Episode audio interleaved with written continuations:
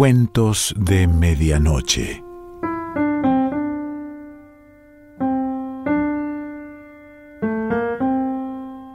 El cuento de hoy se titula Pasajero en Tránsito y pertenece a Hugo Rizzi.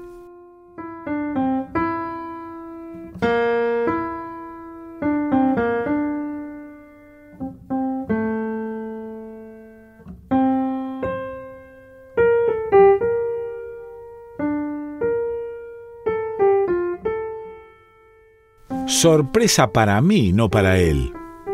Sorpresa al no ver en él sorpresa. ¿Cómo es la gente? pienso, y anoto en el cuaderno innecesariamente cómo es la gente. Yo hubiera esperado la cara alargándose, los ojos abriéndose y la mano nerviosa acomodando algo en la mísera mesa de trabajo de esta zapatería del sur ¿Cómo no iba a esperar estas preguntas desordenadas? pareció pensar el hombre, que no se interesó por saber cómo supe lo de Jorgito, ni mi relación con él, ni nada. Yo que nunca lo conocí.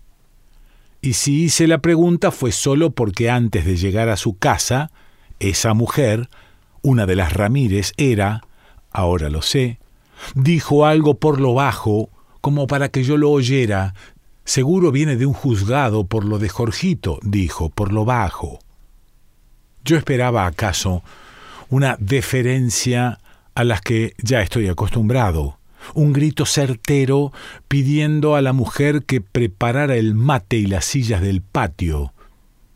Pero el hombre ni se inmutó.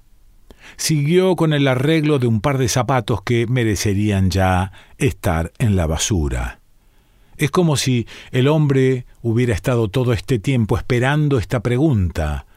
Parece haber elegido las palabras y las interrupciones, la descortesía inicial, que no es desprecio o indiferencia, sino parte de su discurso, su manera de contar la historia, dejándome sentado frente a la máquina de coser cuero que ocupa el centro de su taller o prendiendo la radio para escuchar los resultados del fútbol o los números de la quiniela con la seguridad de quien sabe lo que está diciendo.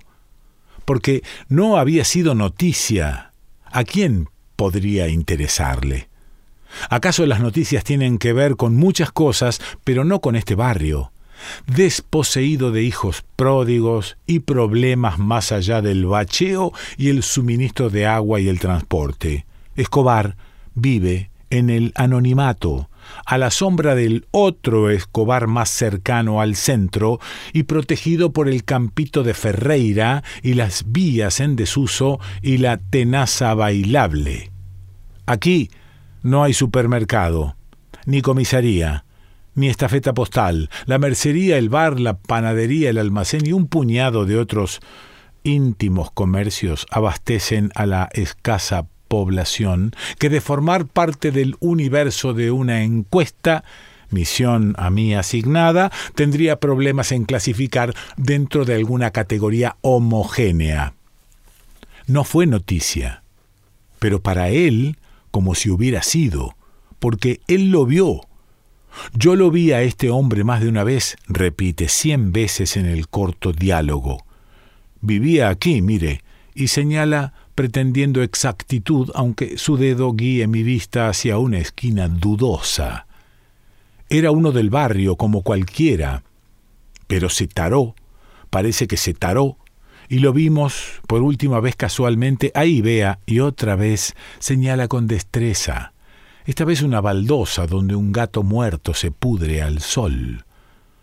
Parece mentira esa vereda. Una vez un perro, ahora un gato, y el Jorgito que encuentra su final ahí. Él no va a mentirme, repite el hombre mil veces aunque con variaciones. ¿Para qué voy a mentirle? No le voy a mentir. Acá el Carlos desde la foto no me deja mentir. Él lo va a contar desde uno de los posibles principios. El fin es uno solo. Jorge no está más, vea. Señala la baldosa fría y sucia donde yace ese gato descuartizado casi por el impacto de un auto. Los niños ven la transformación del animal que como todo ser de este pedazo gris del mundo está censado por los vecinos, que saben tanto de ese gato como de cualquiera que vive por acá. En una serie de tardes de mate y vereda, confrontando las diferentes versiones y apostando a las más verosímiles, se podría escribir la historia decadente del barrio. Nadie eso sí, podría estar interesado en ella. Ni siquiera ellos, que tildarían la historia de falsa y tendenciosa. Ni muertos tiene el barrio, tan solo la lánguida sucesión de los días y las tardes en la vereda. Aquí aún no hay muertos. Apenas algunos que se fueron. Los más vuelven regularmente. A los otros se los tragó la ciudad. A veces me reía del hombre, me asegura. Yo lo veía desde acá, sentado, su mano explica el espacio, y ni le digo cuando esos otros empezaron a venir un día, temprano los vi, a esos de las siete. Los sujetaban por debajo de los brazos, del cuello, su cuerpo se multiplica y puedo entrever la escena patética de hombres reteniendo a otro hombre de quien nada sé, solo que ya no está. Al principio no, matiza, al principio lo hablaban, yo escuchaba y me reía, Jorgito, mirá, para un poco, tenés que parar con esto, y el que no, que déjenme, que yo sé lo que hago, Jorgito, tenés que volver al trabajo, suéltenme. Gómez se esmera en la representación. Ha explicado todo con el cuerpo, ha soltado el mate que se tambaleó en el borde de la mesa. Gómez me ha mirado fijo durante la representación, de la que comprendí que Jorge, a diario y sin pausas, subía a los colectivos que conectaban Escobar con la ciudad, algo que sus amigos intentaban impedir. Después eso, lo sujetaban, le gritaban, ya iba tomando forma la cosa. Nosotros no entendíamos nada y uno de acá a la vuelta, Raúl, que es medio bohemio, viene y dice, esto es teatro. Ya nos reíamos, dice, cuidando el léxico, todos los días lo mismo, los tres tipos todo el día agarrando a este para que se subiera al ómnibus, pero lo dice evitando la M, ónibus, dice. Una risa, Después venía el otro abombado a decir que era teatro, mire, que el barrio entero mateaba en la vereda. Una vez el abombado quiso explicar por qué era teatro. Las carcajadas de las Ramírez de acá al lado se escuchaban hasta la avenida. Los choferes ya pasaban y tocaban bocina, ya lo conocían al tipo y le gritaban ¿Y Jorgito se sube hoy? Y este que toreaba para soltarse y subirse. Al último cuando subía Jorgito, a los amigos los hacían subir gratis. Deben haber hablado a la empresa, vaya a saber. Por febrero, más o menos, se ve que los amigos empezaron a trabajar y se turnaban. Venía uno por día, a veces no venía nadie, y ya el sábado se llegaban los tres. Lo dice y sin darse cuenta les da un rango les concede en su imaginario una posición de asalariados a los amigos de Jorge. Enero de vacaciones, ha supuesto Gómez, que los nombra a los amigos como si nombrara a tres diputados. Gómez disfruta el relato, chupa el mate, se mira las manos, hace silencios, pero no con la cara, mueve las cejas y entrecierra los ojos, mezquinándome una parte de la historia. El teléfono suena y él me va a disculpar un momento, dice, y desaparece por el pasillo. Un domingo incluso me lo hace saber desde más allá de la penumbra de la puerta. Un domingo uno vino con la mujer, una medio gordita, linda la negra. Y era lo mismo. ¿Qué carajo le pasará a Jorgito? preguntábamos. La cosa seguía igual, el Jorgito queriendo subirse a los bondis, los amigos que no, el que sí. Cuando los amigos no venían, el Jorgito se subía a eso de las siete al primero y ya después, cada una, dos horas, lo veíamos bajar de otro ómnibus acá al frente y a esperar otro. Para marzo los amigos ya no venían más. Algunos domingos yo me di cuenta venían y se sentaban ahí en la garita a esperar ellos, después llegaba el Jorgito y se ponían a charlar. Venía el colectivo y se despedían. El Jorgito les preguntaba si subían en este y le decían que no, que esperaban el otro, el 54, supóngase. Y cuando el bondi arrancaba, ellos se iban caminando medio en silencio. Yo ya los saludaba para ese entonces. Y así pasó. Todos los días a las siete el Jorgito ahí conversaba con los que esperaban. Se subía a uno, volvía al rato, otra vuelta, esperar y charlar con la gente. Digamos que hacía lo que hace todo el mundo, que es esperar en la parada charlando con los vecinos. No más que lo repetía mil veces por día. Así era su vida. Con el tiempo a uno se le ocurrió preguntar, ojo, Acá todo seguía igual, la gente en su trabajo, la vida normal del barrio, nos acostumbrábamos al Jorgito y de vez en cuando hablábamos de él nada más. Ese día, un día, a uno se le dio por preguntar cómo era el apellido de Jorgito. Nadie lo sabía. Entonces empezaron ¿Y de qué vive? ¿Y con quién vive? ¿Está casado? ¿De dónde vino? ¿Cuándo vino al barrio? Y empezaron las versiones. Uno decía que vino del barrio Crisol hace ocho años y que había enviudado hace poco y que los hijos vivían no sé dónde. Otro decía que era del interior, de Cabrera, de Cabana o Carnerillo, y que vivía con una tía, otro que nació en el barrio, otro que había sido abogado, otro que pintor, arquitecto, taxista. Enseguida, todos nos dimos cuenta. No sabíamos nada de Jorgito decidimos preguntarles a los amigos que ya venían medio poco. Esperamos un mes más o menos y al final uno dijo, Che, ¿y si preguntamos al Jorgito? ¿Me cree si le digo que a nadie se le había ocurrido antes preguntarle justamente a él?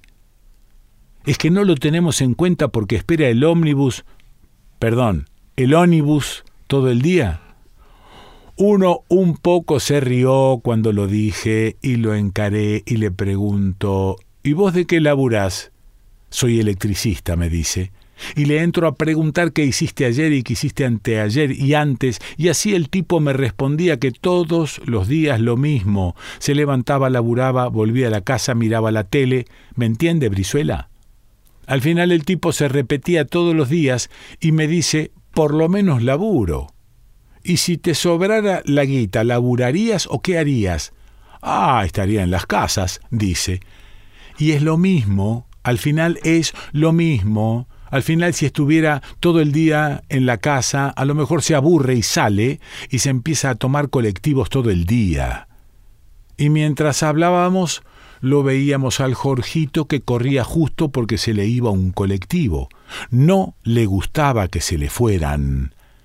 El que hablaba de teatro paraba la oreja, siempre escuchaba, y me saltó con que yo al final lo que estaba haciendo era engrandecer el sentido del trabajo, que yo parecía un pastor protestante, porque si uno no trabajaba, dice que yo decía, caía en el vicio o la locura. Cuando dijo eso, todos quedamos sin entender nada y al final uno se empezó a reír y después todos nos matamos de risa. Yo después entendí lo que me quiso decir, pero no es eso, no. Yo no pondero el trabajo. Yo digo que, trabajando o no, hacemos siempre lo mismo, repetimos todos los días las mismas cosas. Vaya a saber uno, el Jorgito, qué siente o qué piensa cuando se toma los bondis cincuenta mil veces por día, pero yo le digo al final, yo hago todos los días lo mismo, y nadie ni me visita, ni se me ríe, ni me ataja para que pare de arreglar zapatos acá en la ventana. Después de esa charla empezamos una relación con el abombado de teatro. Buen muchacho parecía. Una tarde vino acá a la zapatería y después de un rato me pregunta Gómez, ¿Usted cree en Dios? Yo quedé en una pieza. Le digo, pibe, claro que creo en Dios. ¿Por qué? Por nada, dice, y cambia de tema. Pero terminemos con el Jorgito, que para eso viene usted, Brizuela, dando por sentado que yo había llegado ahí a averiguar por Jorgito y no para el censo absurdo que me encargaron. Se ve que ya era tarde. El Jorgito ya estaba piantado porque le preguntó uno y Jorgito dijo que era de Jesús María, que su familia estaba toda allá, en verano tenían un puesto de comidas en las domas y en invierno iban tirando con laburitos. Después otro día, uno que esperaba el 53 le preguntó por su familia y Jorgito saltó con que era solo.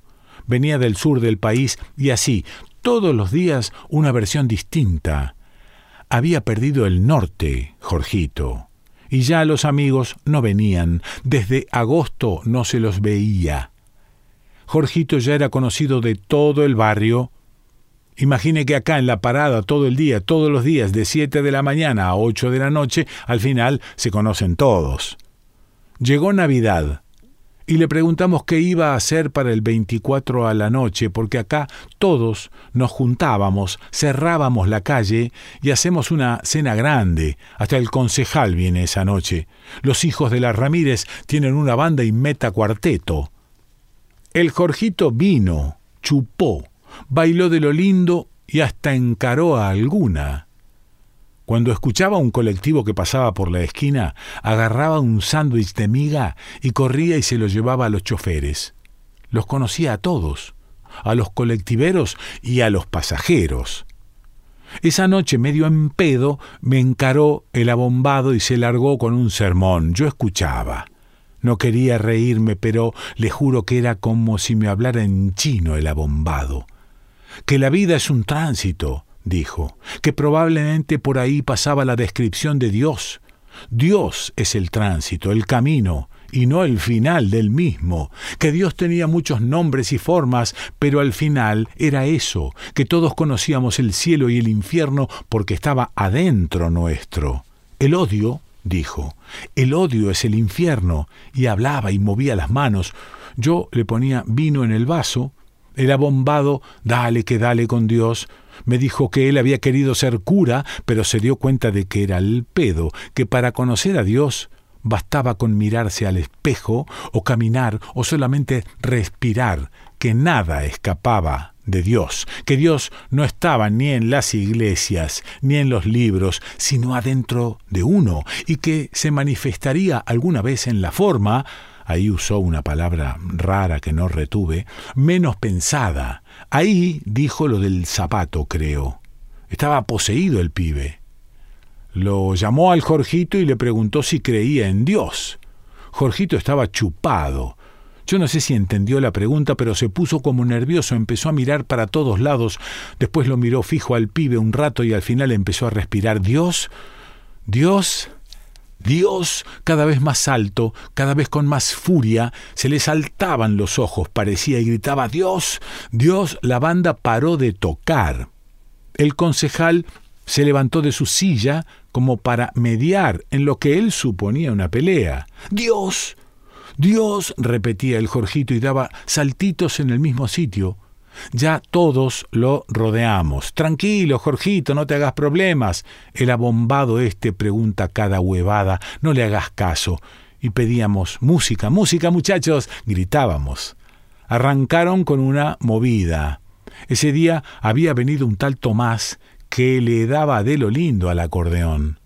El abombado, que quedó solo ahí en la mesa, lo miraba al Jorgito que se quería zafar de nosotros, que lo agarrábamos y lo llevábamos a bailar.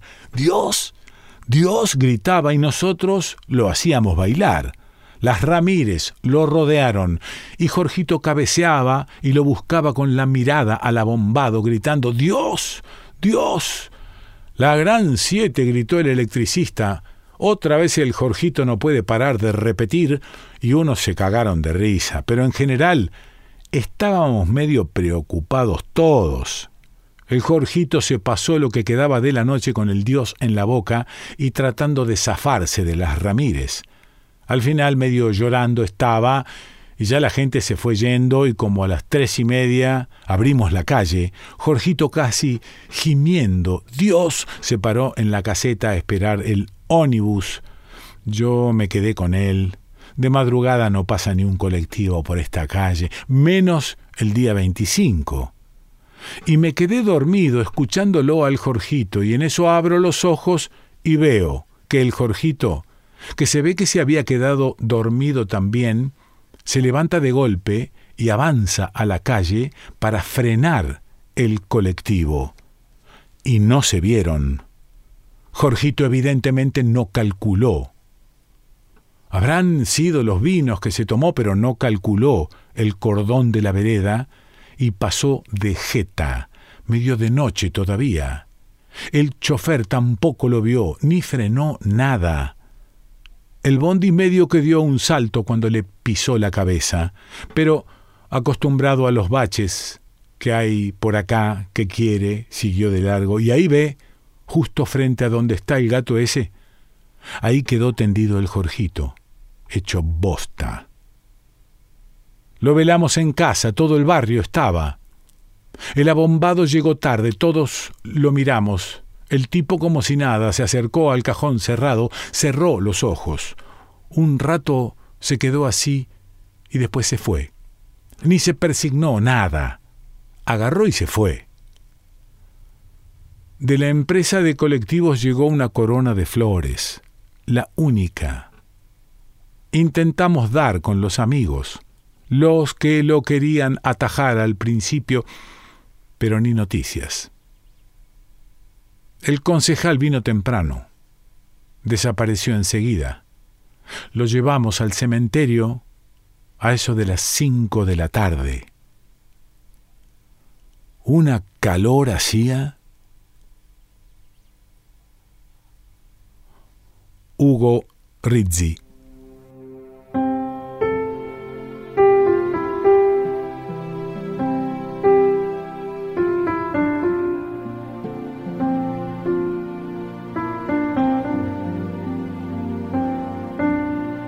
Cuentos de Medianoche.